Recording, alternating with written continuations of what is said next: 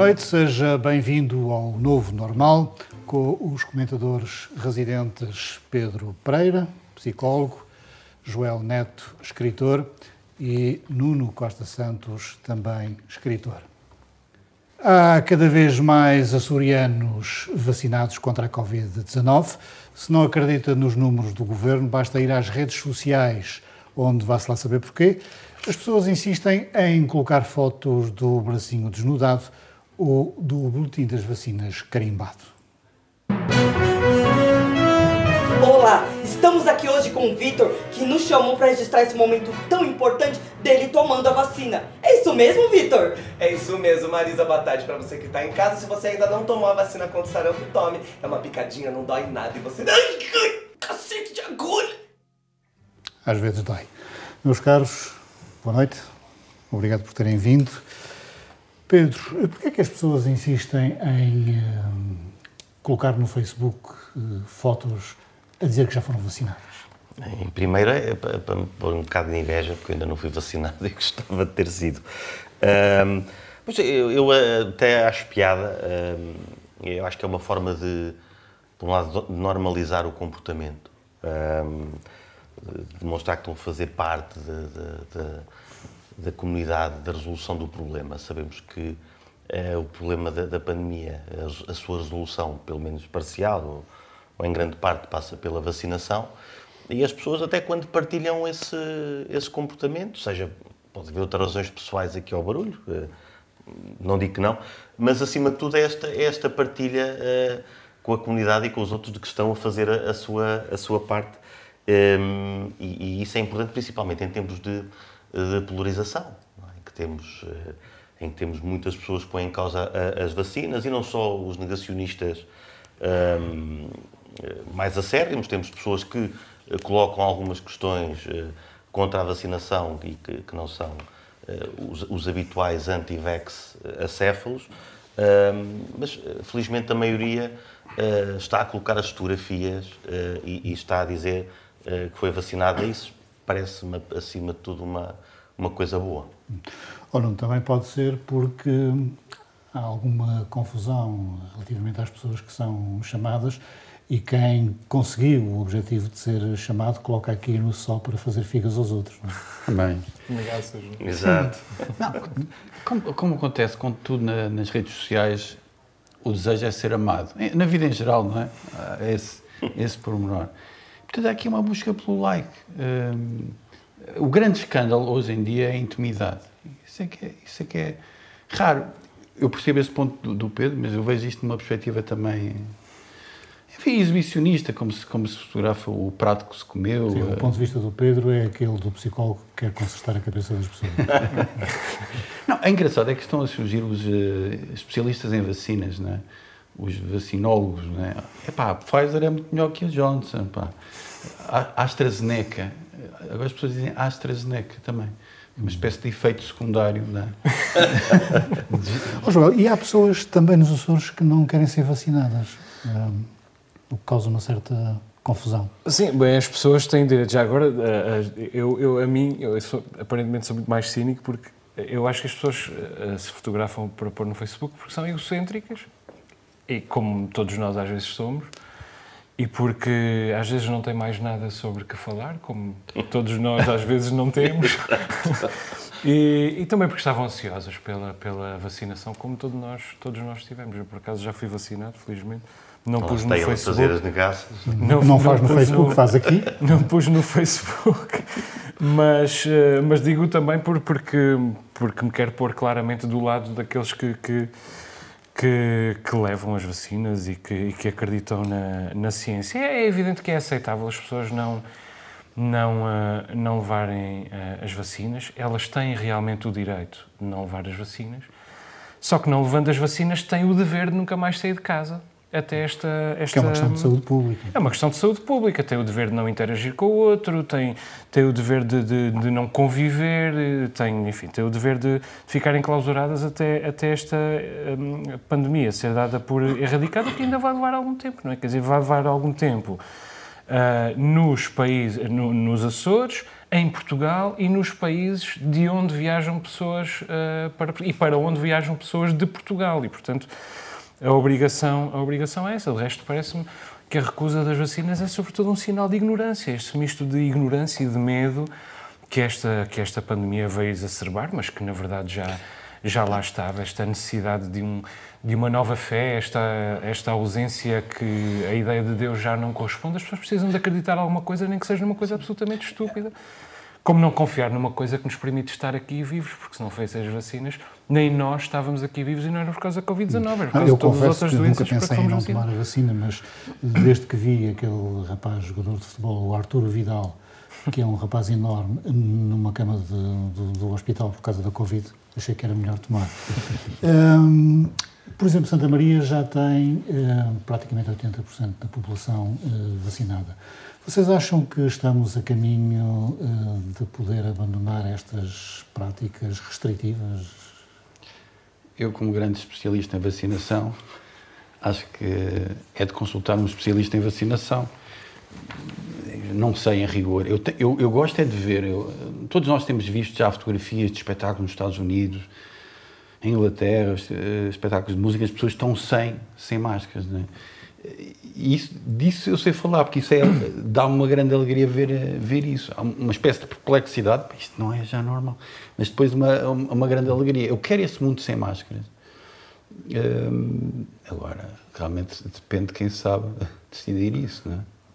Tinham falado em 15 de, em 15 de agosto, esperemos que sim. Este, este, esta recusa da, da vacinação terá várias razões mas a maior delas tem a ver com, com, com o discurso negacionista. E voltando à, à, à, partilha de fotografias de vacinação nas redes sociais, todos nos lembramos quando no início de, dos confinamentos havia a partilha de vídeos anti-confinamento, de pessoas que, eh, que punham em causa o que estava a acontecer, e é verdade, que, ou, ou, as informações que eram transmitidas pelo governo para, pelas autoridades da saúde. Isso causou um efeito, de certa forma, replicador a minha esperança é que este, este também tenha esse efeito e que as pessoas sintam mais à vontade para, para também elas serem vacinadas. Mas esta recusa vem não só de, de, do medo das pessoas, das, das, vacinas, algumas têm medo que aquilo doa, o vídeo é demonstrativo disso, mas há também o, o discurso, o anos e anos de discurso pós-verdade, em que tudo é posto em causa, tudo uh, é relativo, uh, a verdade é relativa, a verdade não existe, Uh, e isso foi alcatroando esta, esta estada de negacionismo e, e, e, que tem a ver com, com ideias obscurantistas. Mas existe uma, uma indústria hoje em dia de, contra a vacinação, que, que bebe daí, que ganha dinheiro daí, que é alguma comunicação social, não é? Eu, eu conheci um. Conheço uma e pessoa. medicamentos naturais. E... Sim, mas eu, eu, conheço uma pessoa cuja, cuja mãe ele disse que não vai ser vacinada. Disse, ela viu certamente numa televisão, certo? Viu num rodapé que uma pessoa eh, aconteceu a uma pessoa isto. Sim, e o Bolsonaro também. É? Em 100 milhões de pessoas, obviamente que essa pessoa, mas isto é claro. é tudo, eh, digamos, aumentado e a pessoa fica. Joel, a 15 de agosto vamos poder abandonar a máscara? Eu espero que sim, mas até lá não. É, é muito simples. Custa, mas, mas já faltou mais. Eu uh, também me custa andar de máscara, como a todos. Uh, felizmente estou nos Açores, que é vivo nos Açores, que, que tem sido um paraíso, porque porque não, não somos confrontados com, com a tensão da, da pandemia verdadeiramente, sobretudo nas outras oito ilhas que não São Miguel. Uh, para a semana vou, vou a Lisboa, é a primeira vez que saio dos Açores desde o início da pandemia e vou levar máscaras e álcool gel e todas as instruções, vamos com todos os cuidados, eu e a Marta, todas as instruções de distância social, etc. Não só etc. pelo Covid, mas porque vais encontrar Lisboetas. Sim, mas, mas quer dizer, questão, é preciso não esquecer isto. Uh, uh, não é verdade que haja uh, muitas ou sequer algumas pessoas com vacinação completa nos cuidados intensivos, mas é verdade que há pessoas com uma dose da vacina só internadas. E é verdade que as pessoas que já foram vacinadas continuam a poder uh, transmitir a doença e, inclusive, contrair a doença para, com, com, com sintomas. E, portanto, a máscara é para se usar até ser razoável uh, não se usar. E depois oxalá que haja São Joaninas para o ano, porque senão não aguento mais um ano sem São Joaninas. Pesados os prós e os contras, o melhor é mesmo tomar a vacina. Até porque está tudo bem organizado e, com um pouco de sorte, até encontra um militar educado que lhe bate a pala. Se não gostar, pode sempre dizer uns palavrões.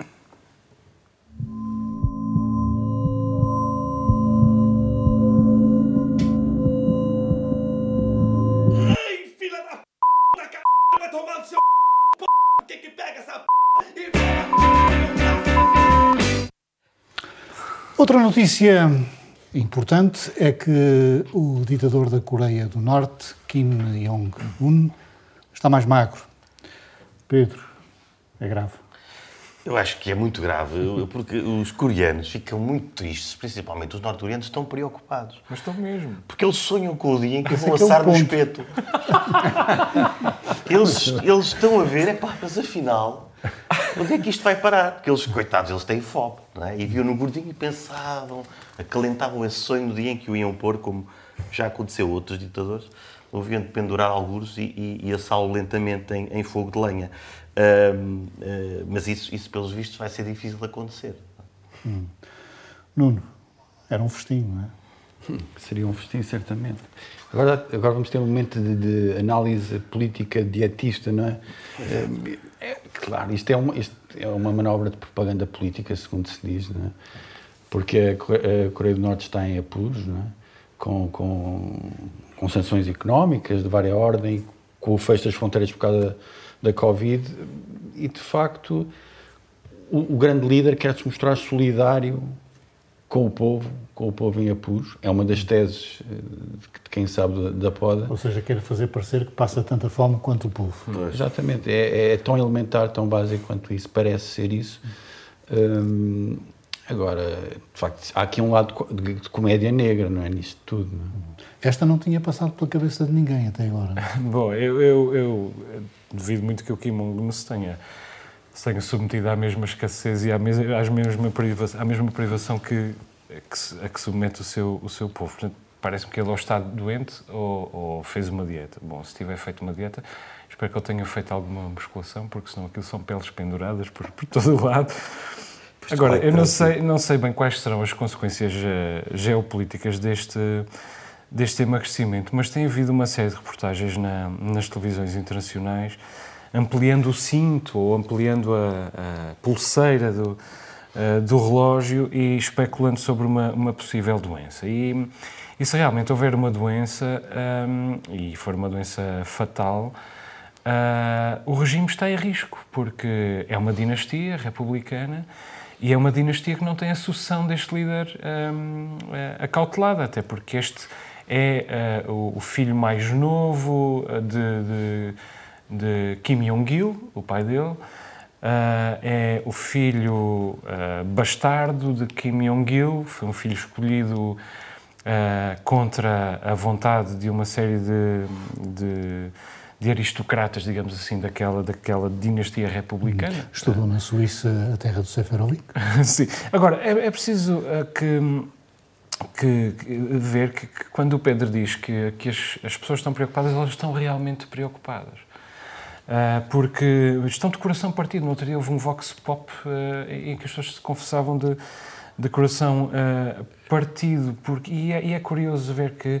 Mas também pode ser manipulado, não é? Até acho, sim, é possível. Mas acho mas que há aqui uma identificação fanática, tempo, exatamente, religiosa. E tem, a ver, e tem a ver com lavagens cerebrais, quer dizer, sim, até os é intelectuais e os escritores norte-coreanos que saíram da Coreia, conseguiram sair da Coreia, reconhecem, como ainda há pouco tempo o escritor, alguns anos, um escritor norte-coreano dizia no Expresso, reconhece que muito depois de já ser um escritor publicado, ainda acreditava que o, o Kim Jong-il, portanto o pai do Kim Jong-un, não ia à casa de banho. Uh, isto é qualquer coisa é, de. É questão religiosa e fanática. De facto, Exatamente. É isso.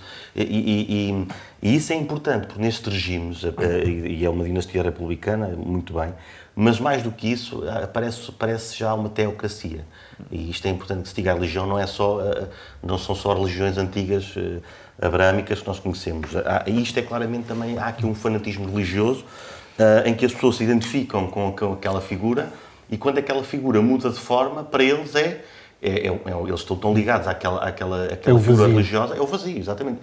Falham, falha E a falibilidade, além disso. Exatamente. A falibilidade, o corpo mutável, não é? Claro. E, embora, e também haja aqui outra, outra versão da dieta, eh, que também aqui, se foi uma dieta, é o desfazamento entre, entre o líder e o povo. O povo está magro porque passa fome, eh, está subnutrido, e o líder pode fazer dietas de 12 mil dólares, mas faz-se a, faz a Por falar em governação musculada, uh, em Hong Kong, um jornal importante chamado Apple Day decidiu fechar as portas. Foi o jornal que decidiu uh, fechar as portas uh, porque já não aguenta as pressões do governo de Pequim.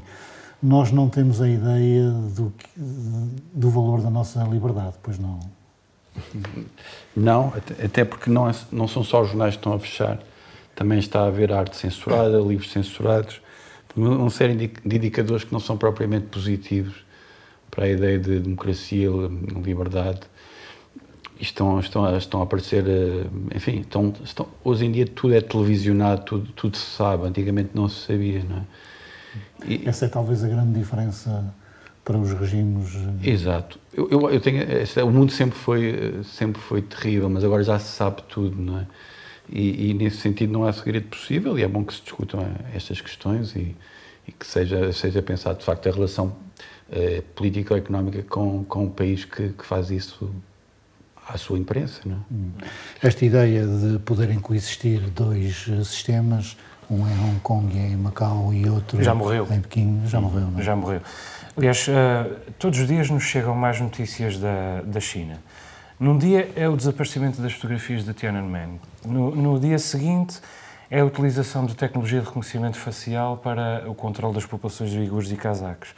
Agora, eu fecho o principal uh, jornal pró-democracia em Hong Kong.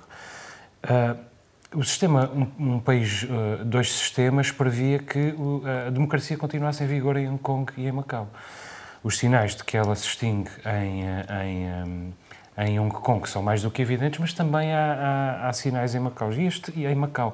E este jornal fechou de um, de um modo particularmente violento. Os proprietários e os jornalistas foram detidos. Uhum. Os bens da empresa foram nacionalizados. E quer dizer, apenas teoricamente é que foi o próprio jornal que decidiu Mas o uh, fechar. diz que não se passa nada. Quer dizer, Exato, exatamente. narrativa, As edições foram extintas, tanto a edição em papel como na véspera a edição online. E isto é terrível para a democracia de Hong Kong, mas também é terrível para qualquer pessoa que no território chinês tenha ambições uh, democráticas. A única boa notícia, na verdade, que, que veio da China nos últimos, nos últimos meses foi o fim da política dos dois filhos. A China tinha tido a política da um filho só durante muitas décadas, depois, há cerca de 10, 12 anos, uh, passou a permitir dois filhos e agora permite três filhos. Eh, mas isso responde a uma necessidade demográfica. É um país em emergência demográfica porque o envelhecimento da população está a deixar o Estado sem ninguém a quem cobrar impostos. E, portanto, na verdade, na prática, quer dizer, a boa notícia é que vão deixar de ser abandonadas uh, crianças, sobretudo meninas, uh, que, que, na equação definida pelo governo chinês são menos valiosas mas eh, na prática não há nenhuma boa notícia, porque mesmo as boas notícias são para a preservação do regime e são, eh, são eh, no sentido da utilização das pessoas como instrumento em favor do regime e não o contrário. Mas essa notícia é, é, tem que ser bem esmiuçada por toda a gente, por, por, aquelas pessoas que até, e nós se calhar também o fizemos, bom, isto na pandemia de facto está a jeito ter um Estado autoritário, porque pode, pode tomar medidas mais incisivas e mais diretas, mas este caso do, do, do, da lei de um filho e de dois, é a prova de como um Estado autoritário falha repetidamente e, e erra de forma ainda mais clamorosa. Esta questão do, do, do, do regime, da lei do, do, filho, do filho único, foi, foi quase catastrófica a nível demográfico. Eles estão agora a tentar emendar a mão. Já nos anos 50 tiveram um problema de fome horrível porque eh, o Estado, eh, os pardais comiam, comiam eh, os que comiam, eles não sei, há os, há os pardais carnívoros e há os outros que comem sementes, não é? os pássaros. Mas, mas então o regime decidiu, bom, todo o camponês vai caçar os pardais, não é? vai caçar pardais. E todos os camponeses chineses tinham esse desígnio do grande mal, não é? O desígnio de matar os pardais. Ora, a malta matou os pardais todos. E o que é que aconteceu? Vieram as pragas deram cabo das colheitas. E depois houve anos e anos de fome. E o Estado autoritário, que pode eh, obrigar o povo a, a, fazer estas coisas e o povo a obedecer cegamente, eh, depois dá a asneira. Portanto, os Estados autoritários nunca são uma, uma, uma, uma boa solução. Há aqui um ponto, ele uh, alega-se para todo este processo de fecho do jornal, que é progressivo, como diz o Joel, que há um conluio com forças estrangeiras. E esse é o argumento do jornal, dos jornalistas. Portanto, isso é o argumento típico uh, utilizado, por exemplo, pelo stalinismo. Não é? Claro. Talvez, claro. Talvez não haja um conluio com as forças estrangeiras, é evidente, é mas, é mas há uma série de, inclusive, empresas norte-americanas, das tech companies, de ponta, que estão a pactuar com, com, com todo o tipo de violação aos do, direitos do regime, uh, na, do regime chinês, nomeadamente. Uh, o LinkedIn uh, apagou as contas de uma série de profissionais chineses que no passado tinham escrito algum texto que desagradava vagamente a Pequim. Um, o, New York, o próprio New York Times mudou a redação de Hong Kong para a, a, a Coreia do Sul. a Apple já saiu, quer dizer, as, empresas, as próprias empresas que, que, que podiam ser uh, projeções da, da civilização, um, da civilização, nem digo civilização ocidental, da civilização com C maiúsculo, no, no território chinês, estão uh, ou a abandonar ou a pactuar com as exigências do governo chinês. Isso é, é, é absurdo, porque a chefe executiva de, de Hong Kong, uh, que está lá e, de, e, desde que houve essa transição de poder não houve ainda sufrágio universal, uh, pactua também com as autoridades chinesas. Quer dizer, a maioria da população não quer este regime, mas, e aqui é absurdo, mas os capitalistas estão do lado do regime chinês, porque sabem que portanto, é o pior dos dois mundos, concentra-se mais uma vez uh, debaixo de, daquele regime. E até no caso da pandemia, deixa-me só dizer mais isto, porque a OMS foi claramente negligente na, na, na inspeção Uh, em, uh, em uh, Sim, a OMS perdeu Wuhan por duas vezes. Ora por duas. Vamos descer um Isso pouco. é muito grave também. Vamos descer um pouco à terra. É padre, é diretor regional de cultura. Em tempos escreveu um artigo contra as touradas. Agora Ricardo Tavares apareceu nas redes sociais a ferrar um toiro. Joel, afinal, em que é que ficamos? Bom, eu, eu não tenho nada a dizer sobre o, o, facto do diretor regional de cultura ser um padre. Uh, enquanto eu não vir um, um favorecimento claro da arte e da cultura religiosas, digamos assim, em detrimento da arte e da cultura laicas, não, não tenho qualquer razão para ser anticlerical neste caso. E, aliás, como dou uma ajuda no, no Centro Cultural, no Centro, no Conselho Regional de Cultura e na, nas comissões de avaliação da DRC, estou mais ou menos atento. Devo dizer que é uma, uma ajuda pro bono e, portanto, não estou a dizer isto em, em, em, em minha defesa. Agora, Ricardo Tavares tinha escrito nesse artigo a tourada é uma prática sádica na qual as pessoas se divertem à custa do medo e do pânico do toiro, além de ser uma atividade bárbara, anticivilizacional e dispendiosa que queima verbas que podiam muito bem ser canalizadas para uma ação social ou até para o restauro da igreja. E disse ainda isto: enquanto eu for parco, parco não haverá lugar para violência contra animais, nem touradas, nem bezerradas, porque enquanto houver maus tratos contra animais, haverá sempre violência contra pessoas. Quer dizer, e, e isto não tem nada a ver com eu ser a favor ou contra uh, as touradas eu vou para os copos no quinto touro, portanto eu não tenho nenhuma moral para, para estar aqui a pregar a favor ou contra. Agora, a participação de Ricardo Tavares naquela festa, inclusive ferrando ele próprio um dos touros, uh, é, na melhor das hipóteses, um excesso de zelo e, na pior das hipóteses, uma, uma hipocrisia. É evidente que um, deve fazer-se a ressalva de que o excesso de zelo é uh, resultado da fraqueza mas a fraqueza num governante nunca é muito uh, bom sinal. Uh, eu creio que o Ricardo Tavares não tinha de estar naquela festa. Estando naquela festa, não tinha que, que ferrar o animal. Uh, podia abster-se de, de, ferrar o animal, coisa que devia ser mais ou menos natural, porque a abstinência é precisamente aquilo para que os padres estão treinados e nós uh, não estamos. Não. Eu vejo isto desta forma. Eu acho que um diretor regional da cultura deve ser escrutinado pelas suas funções específicas enquanto diretor regional da cultura. A forma como, como se relaciona com a cultura, como tem uma estratégia para a cultura, como se relaciona com os agentes culturais. Não irrelevante este episódio, eu acho que esse não é o essencial do escrutínio que deve ser feito a um, um diretor regional de cultura. Eu quero saber se os resultados para os agentes culturais têm saído a tempo, se os contratos têm sido celebrados, se há uma aposta real na cultura em termos orçamentais. Isso interessa-me. O resto, sim, são lutas, são combates, são tentar desvendar uma incoerência. Sim, senhor, faz parte, faz parte deste jogo mas sinceramente não é isso que, me, que acho Olha, eu não concordo contigo quanto aos contratos e ao cumprimento do plano, mas ele esteve lá no exercício das suas funções de diretor-geral de cultura, não esteve lá enquanto cidadão. Sim, mas, mas ele, ele, tomou alguma decisão política já nesse sentido? Ferrou aquele animal no exercício das suas funções, tudo, tudo o que fez naquele dia foram, foram pequenas decisões políticas. Não é? Para mim não, não, não, não, não toca o essencial, o cerne. Pedro, isto é o é uma hum? conversão, um padre que se converteu a, Bem às touradas. Frei Tomás, não é? O São Francisco de Assis. Bom, hum, toda a gente pode mudar de opinião, mas aquilo que o Joel leu é, é demasiado contundente para, para, se mudar de um dia para o outro. Uh, mas sim, é verdade aquilo que, que o Nuno diz, isto não é o mais importante, até porque isto é, é o momento certo para aquela citação atribuída a Groucho Marx. Uh, estes são os meus princípios. Se não gostarem deles, eu tenho outros. É? ele pôs isso em prática. Os princípios deles estavam plasmados ali em relação aos animais. A malta não gostou, então ele arranjou outros. Mas tu, de certa forma, nós chegámos a falar sobre isto, tu disseste que ele podia ter assumido, olha, eh, não é essa a minha opinião, mas, mas estou aqui e estou nesta... Não, não, não fazendo isto. Exatamente, não, não fazendo isto. o animal, não, não. não, é? não eu, podia, eu podia ser diretor-geral da cultura, mas sem ir ali ferrar o touro.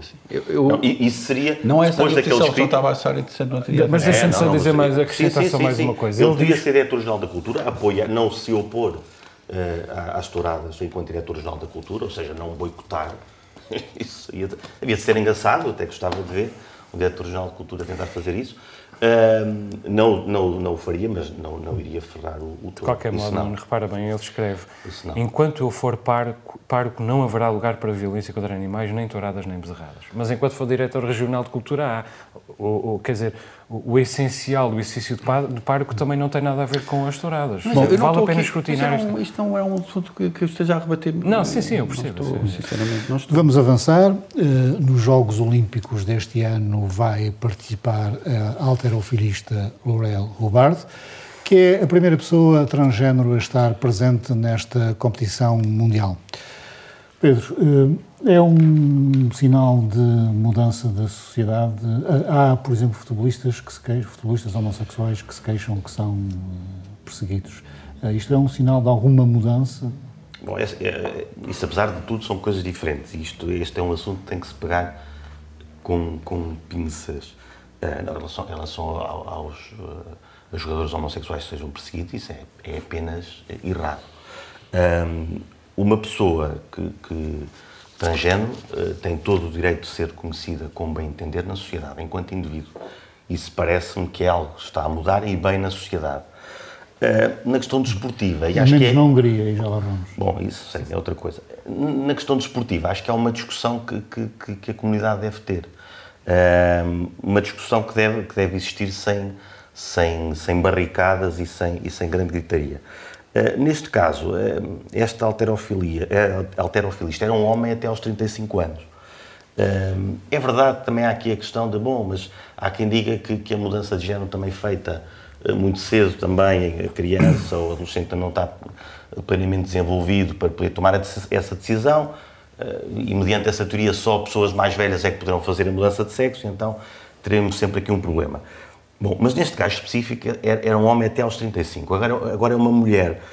Um, e não sei, acho, acho que há aqui alguma, uh, alguma precipitação em não se atender ao direito de outras mulheres. Neste caso, por exemplo, uh, uma, uma, representante do reino de Tonga, uh, Queenie Manuma, de 21 anos, que não foi representar o seu, o seu país, que eu não conhecia, só conheci depois de fazer esta, esta investigação, uh, aturada, aliás, uh, que não foi representar o seu reino pela primeira vez porque o lugar foi atribuído a, a, Laurel, a Laurel Hubbard. Uh, eu, eu, tenho sérias dúvidas sobre se uh, uma pessoa que foi homem até aos 35 anos estará em pé de igualdade para competir numa pois é, competição é outra, só para mulheres.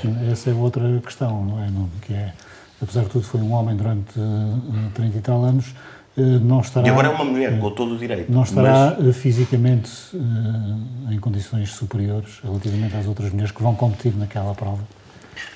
Com todo o meu conhecimento sobre o assunto, vou dizer que a Navratilova, há uns anos, foi... foi foi, digamos, discriminada, ou, porque disse que realmente não podia haver essa, essa digamos, essa, essa competição de, das mulheres uh, trans, uh, transexuais nessas competições por causa desse, desse desequilíbrio. Até há pouco tempo, há dois anos, havia aqui uma limitação. As mulheres teriam de ter níveis de testosterona, te, testosterona iguais ou superiores a um certo valor. Ou seja, ela neste é caso até tem. Isso. Ela, neste caso, até tem. Aqui o problema será a questão de constituição do esqueleto, sim, sim que são, são, são, outros dados que são, uhum. são considerados. Se ela fez teste de testosterona, isso estava dentro muscular, do próprio esqueleto. Cá está, isto é uma, vamos lá ver, isto, faz, isto é uma discussão que não deixa de ser interessante, que é uma tentativa de igualizar aquilo que se calhar não é igual do ponto de vista constitucional, orgânico, não é?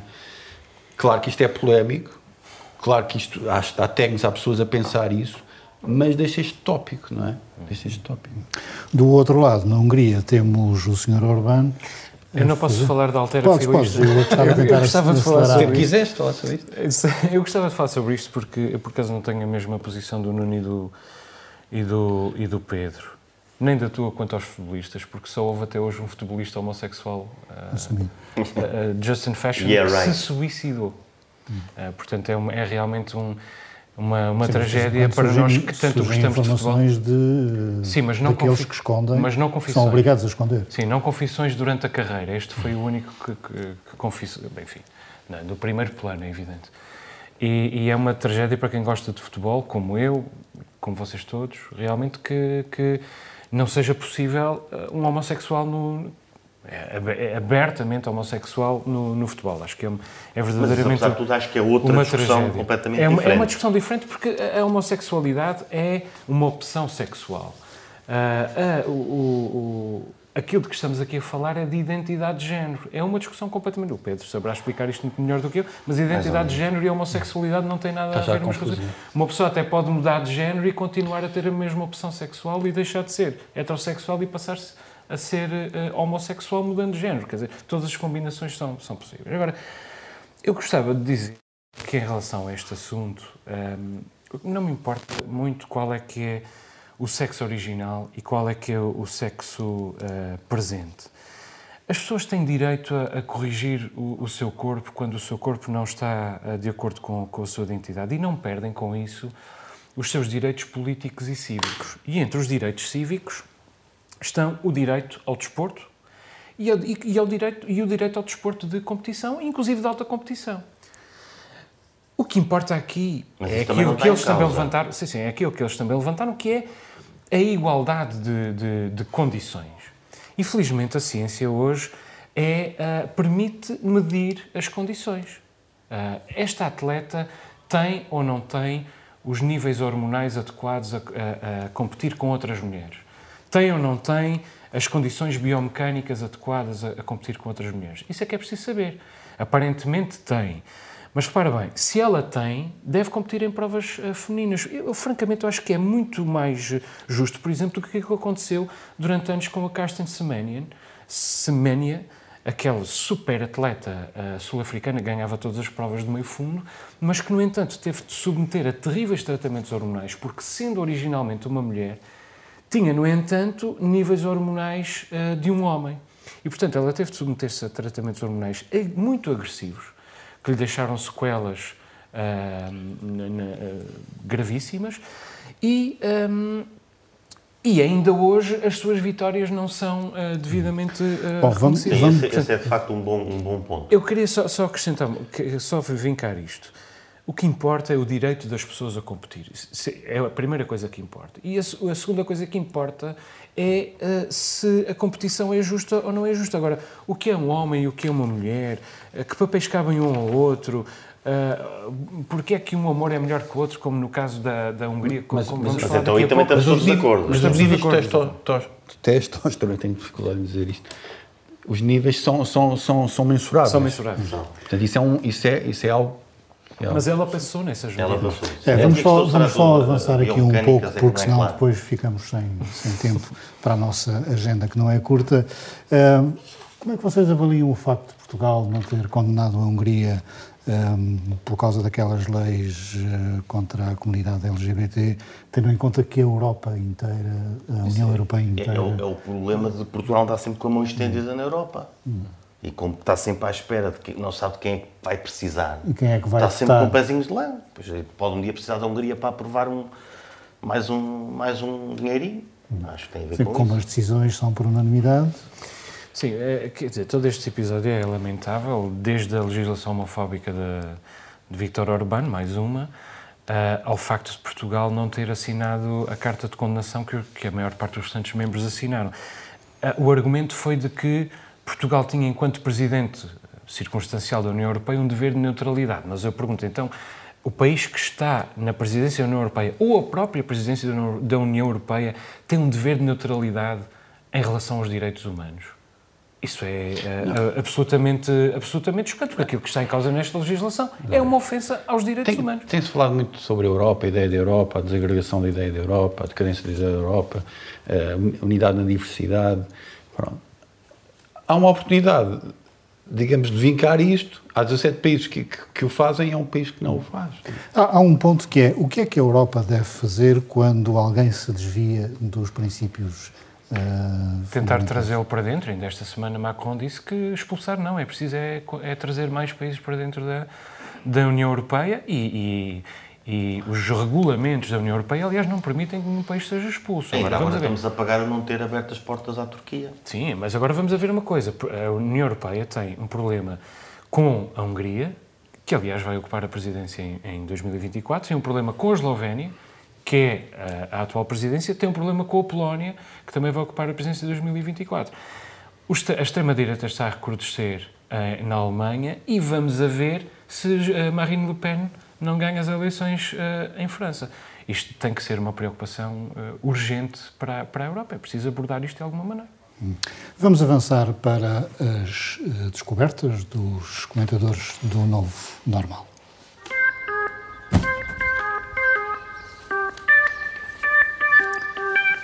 Joel, começamos pela tua descoberta, que é, eh, que é uma descoberta musical. Não estás farto de me ouvir. Kensington Square do, do Square do, do Vincent Delerme, um disco incrível. Eu podia ter escolhido o, o disco anterior, uh, Vincent Delerme, 2002, que tem canções como Fanny Ardant et Moi e Châtenay Malabry, mas este uh, Kensington Square é aquele em que, que ele leva mais longe a sua, sua demanda de cantar uh, Paris e o mundo do, um, do século XXI. Tem canções incríveis, Le Baiser Modiano, Quatrième de Couverture.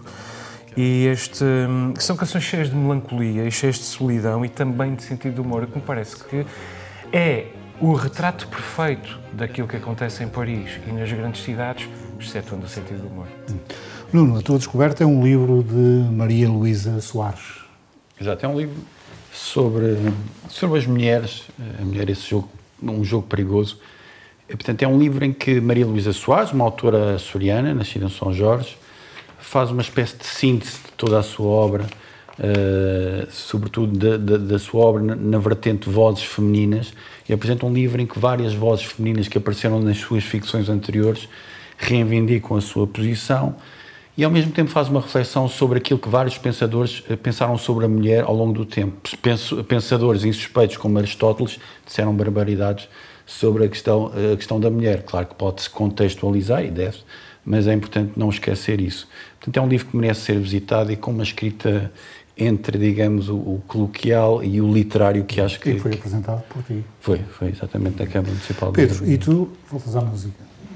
Eh, não, é um, um, humorista, o Bo Burnham, um, que é, um, que é um, eh, um humorista, um performer, um ator, eh, não sei bem, eh, que, que já em 2016 eh, eh, tinha feito um, especial de comédia. no- E eu a pensar que era músico. É, porque esse nome também, não é?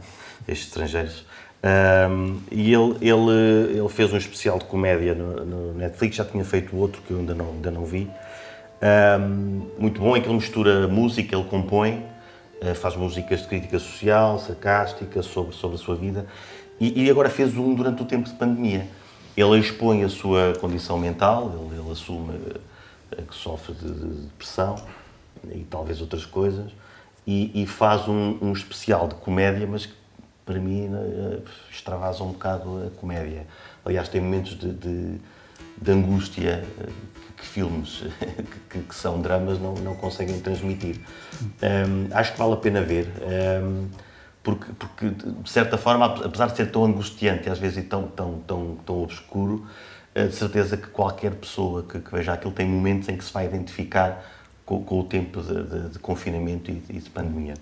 Olha, nós temos nos Açores várias, temos comunidades cabo-verdianas, temos outras comunidades de países de leste. Saiu agora um estudo que diz que as, as mulheres imigrantes falam muito bem dos Açores e dizem que é uma região segura para viver. É uma notícia agradável. Mais uma vez falamos sobre o tema mulher e nos Açores, que acho que é especialmente importante, dada a desigualdade. E, e é, um, é um estudo coordenado pela, pela socióloga Piedade Lalanda e realmente diz que isso é, uma, é, é positivo, não é? haver uma, uma opinião favorável de um conjunto de mulheres inquiridas sobre este assunto e, e dizem que, que acham que é uma região segura e isso, isso, é motivo de satisfação. E é preciso também salientar esse ponto positivo. Mas há aqui um tópico que não é positivo, que é o que diz que, que são mulheres, em geral, mais escolarizadas do que a população feminina açoriana, estas que foram inquiridas, e têm, e têm salários eh, reduzidos e normalmente eh, cumprem ou executam funções que não são aquelas para as quais estão programadas academicamente, se quiseres. Uh, não são, digamos, diferentes, são abaixo sob o ponto de vista dos salários. Isso não é muito positivo e, é preciso também dosear estes dois dados neste, neste estudo. Pedro. Uh, um relatório de 2018 da Agência de Direitos Fundamentais da União Europeia, uh, baseado na resposta de 5.800 imigrantes, uh, falava de Portugal como o, o, o país com, com uma menor taxa de violência racial da, da Europa. É um relatório de 2018, entretanto, muita coisa mudou, principalmente aquilo que, que aparece quando uh, procuramos racismo em Portugal no Google. Uh, este relatório que, que teve. Que foi... E agora tivemos um julgamento. Um... Sim, e que teve, teve um desfecho exemplar? É? positivo, penso eu. Mas, ou seja, temos, temos esta informação em 2018 que, entretanto, foi obliterada eh, e eu acho que é, um, que é um mau caminho. Quer dizer, é óbvio que há racismo em Portugal, eh, mas, por exemplo, esta taxa de violência racial e de, de, vitimização eh, causadas pelo racismo são, no outro, no outro extremo, tínhamos a Áustria nesta, em 2018. E, e, e, nós temos, seres humanos, temos a ver esta, esta pulsão para ir pelo negativo. E por isso é que é muito mais, vende muito mais, apontar o dedo aos erros que se cometem, em vez de tentarmos ir pelo caminho de, epá, olha, aquilo como não dizia, estamos a fazer alguma coisa bem, então se calhar temos é que estimular as pessoas para continuarem a fazer as coisas bem. Uh, porque de facto é, é, é, muito interessante que um relatório de 2018, que foi pouco falado na altura, uh, e que entretanto uh, haja uma série de estudos em que não sabemos quantas foram as pessoas entrevistadas, mas que nos falam de problemas que são quase inultrapassáveis. E, isto vai ao encontro daquilo que, que nos diz. Há coisas boas e, e o acolhimento de imigrantes que temos de continuar a fazer é uma coisa que teremos que melhorar, de certeza, mas pelos vistos já há coisas que fazemos bem e devíamos continuar a ir Esta, por aí. A, a, conclusão deste estudo de que a região hum, é uma região segura para imigrantes também não é, pelo que se vai vendo, não é propriamente uma novidade. Não é uma surpresa, mas é, é um estudo importante e é um estudo que tem boas e más notícias, como, como o Nuno sublinhou e bem, porque um, esta, estas 109 mulheres inquiridas têm uma formação média superior à média das açorianas. E isso não é bom nem para elas, nem para as açorianas, evidentemente.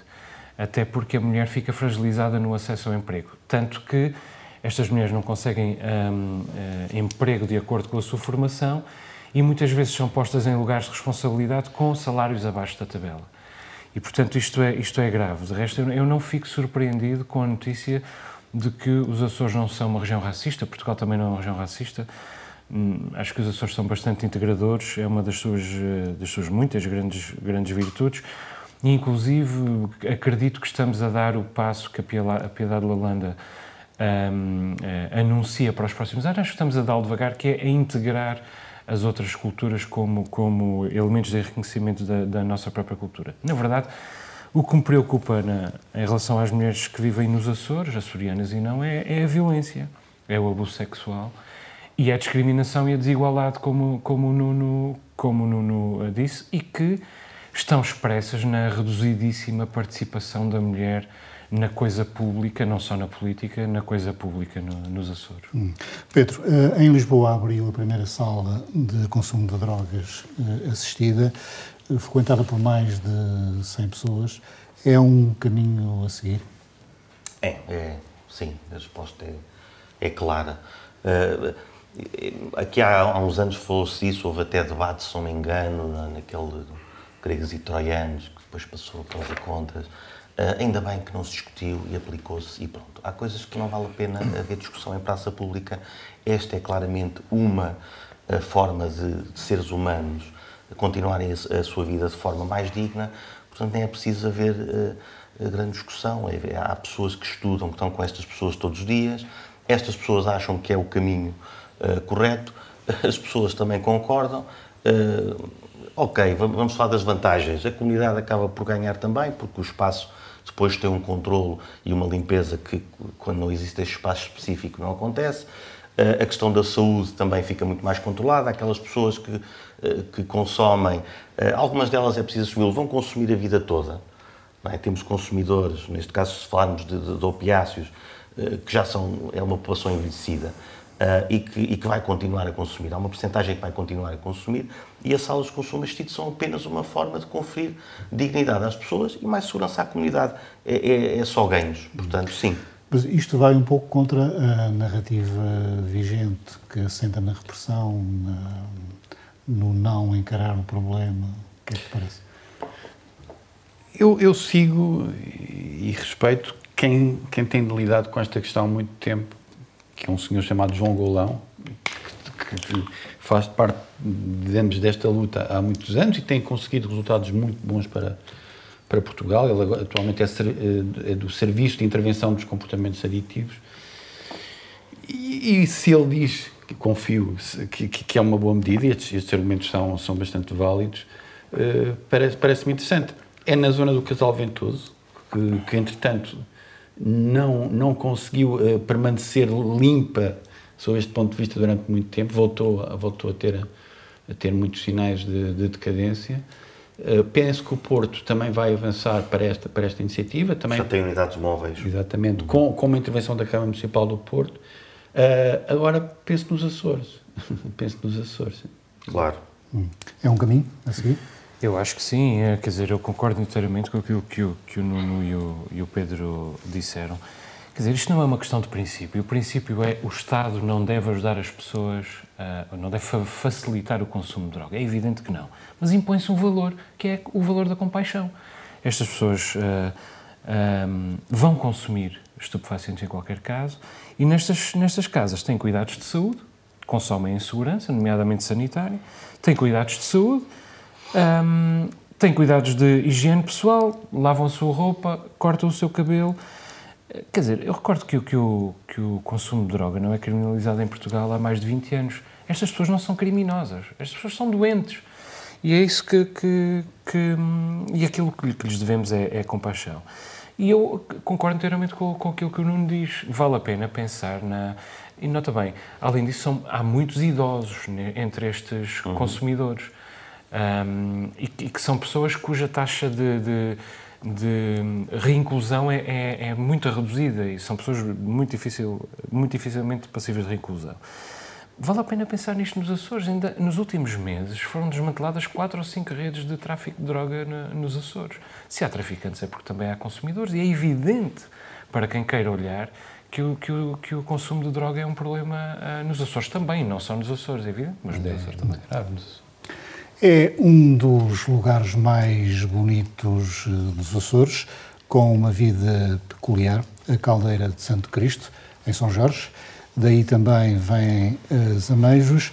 Imagine se tiver que pagar para ir à Caldeira de Santo Cristo, Joel. É uma ideia. Eu estou de acordo. Uh, quer dizer, por princípio, eu acho que a, que a paisagem. Aqui é de cima não se pode ir pelos atalhos.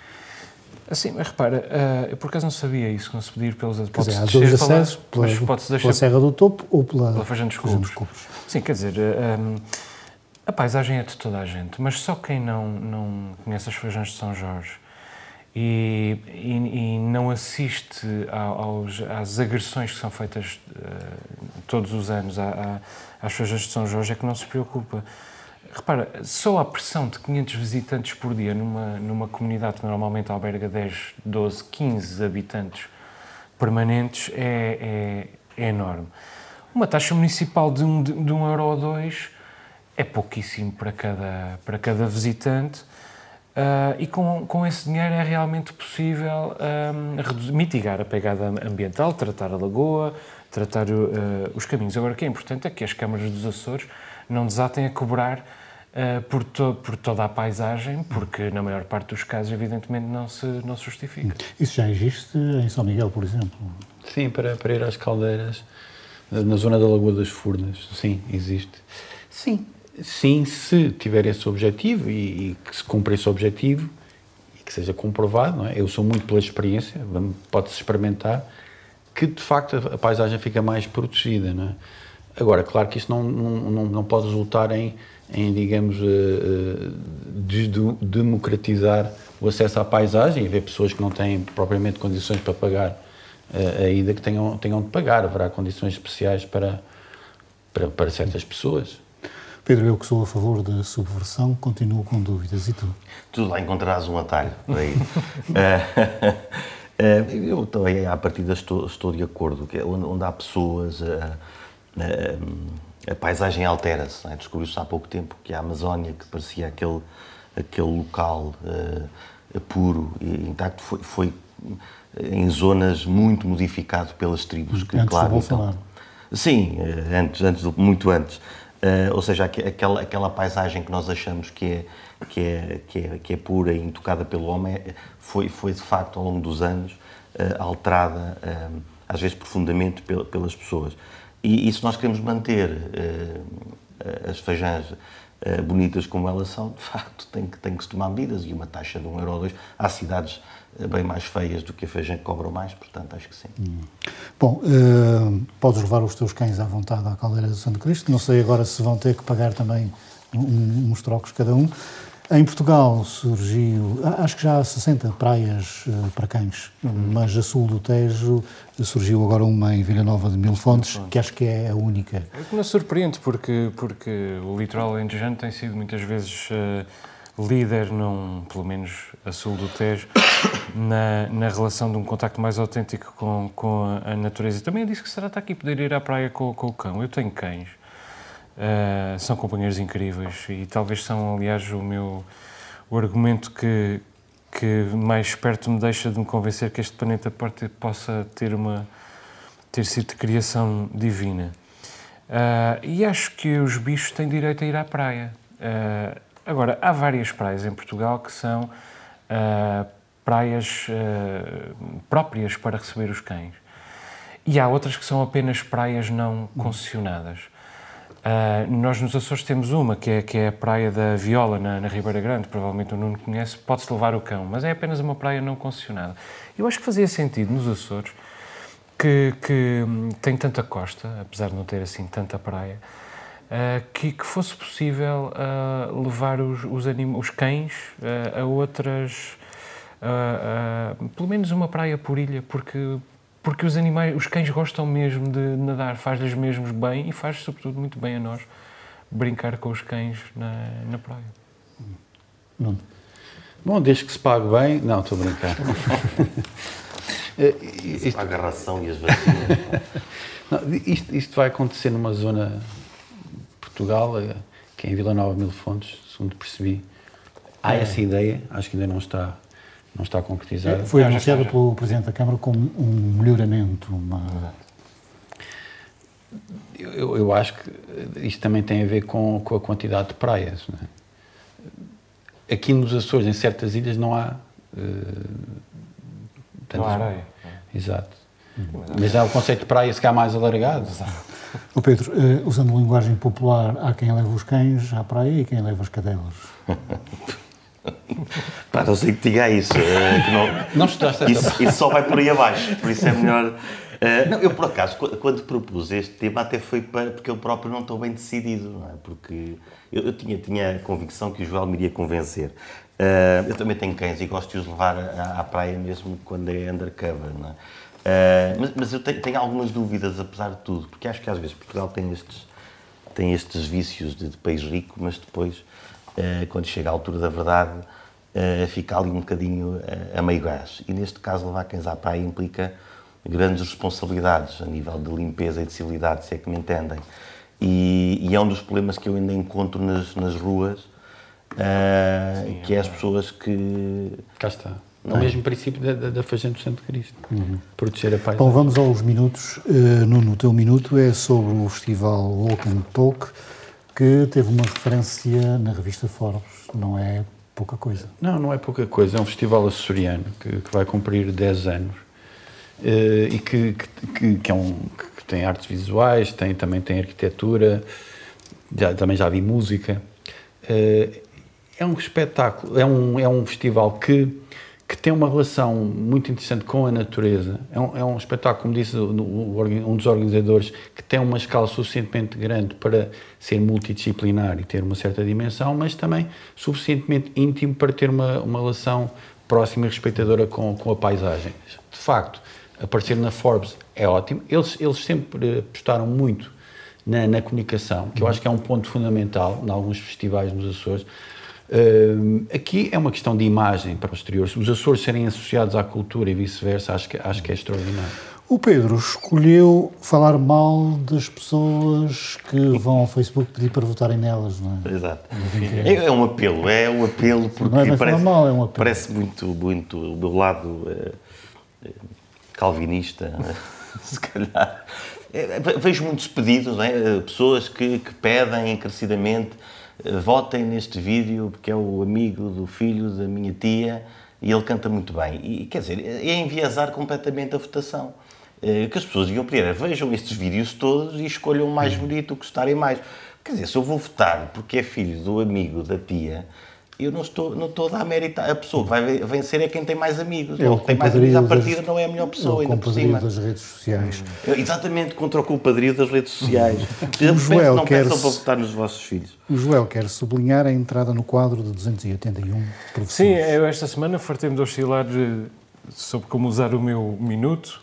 Cheguei a pensar falar dos insetos que já se pode comer, segundo a Epá, vamos a isso. João. Convidar, convidar o Pedro para jantar. Tu também os comias. Mas, mas uma, notícia destas não, não pode passar indiferente no, no nosso programa. O Governo dos Açores acaba de integrar 281 professores no, no- nos quadros, com, quando anualmente costumava integrar 40 ou, ou 50. Isso é uma, é uma grande notícia. Eh, as más condições de vida e de trabalho dos professores de norte a sul do país, não só nos Açores, são um flagelo eh, e uma grande injustiça porque o Estado se comporta com grande desonestidade com estas pessoas. Quer dizer, sem bons professores não há boa escola, sem condições não há bons professores e sem bons professores os Açores vão continuar na cauda dos índices de, de educação, tanto do abandono escolar como Aliás, no, saiu um estudo, um escolar. estudo, já há muito tempo a falar deste estudo arrasador, que se os professores fossem melhores, que, que os resultados. Eu agora não tenho as É, percentagens, esse, não me estudo, parei. esse estudo dava pano para mangas, mas Ah, é, é Paulo Luciano, tens de me vamos explicar então ter depois. que terminar aqui este episódio do Novo Normal. Procuramos um olhar diferente sobre os Açores e o mundo. Boa noite, até para a semana.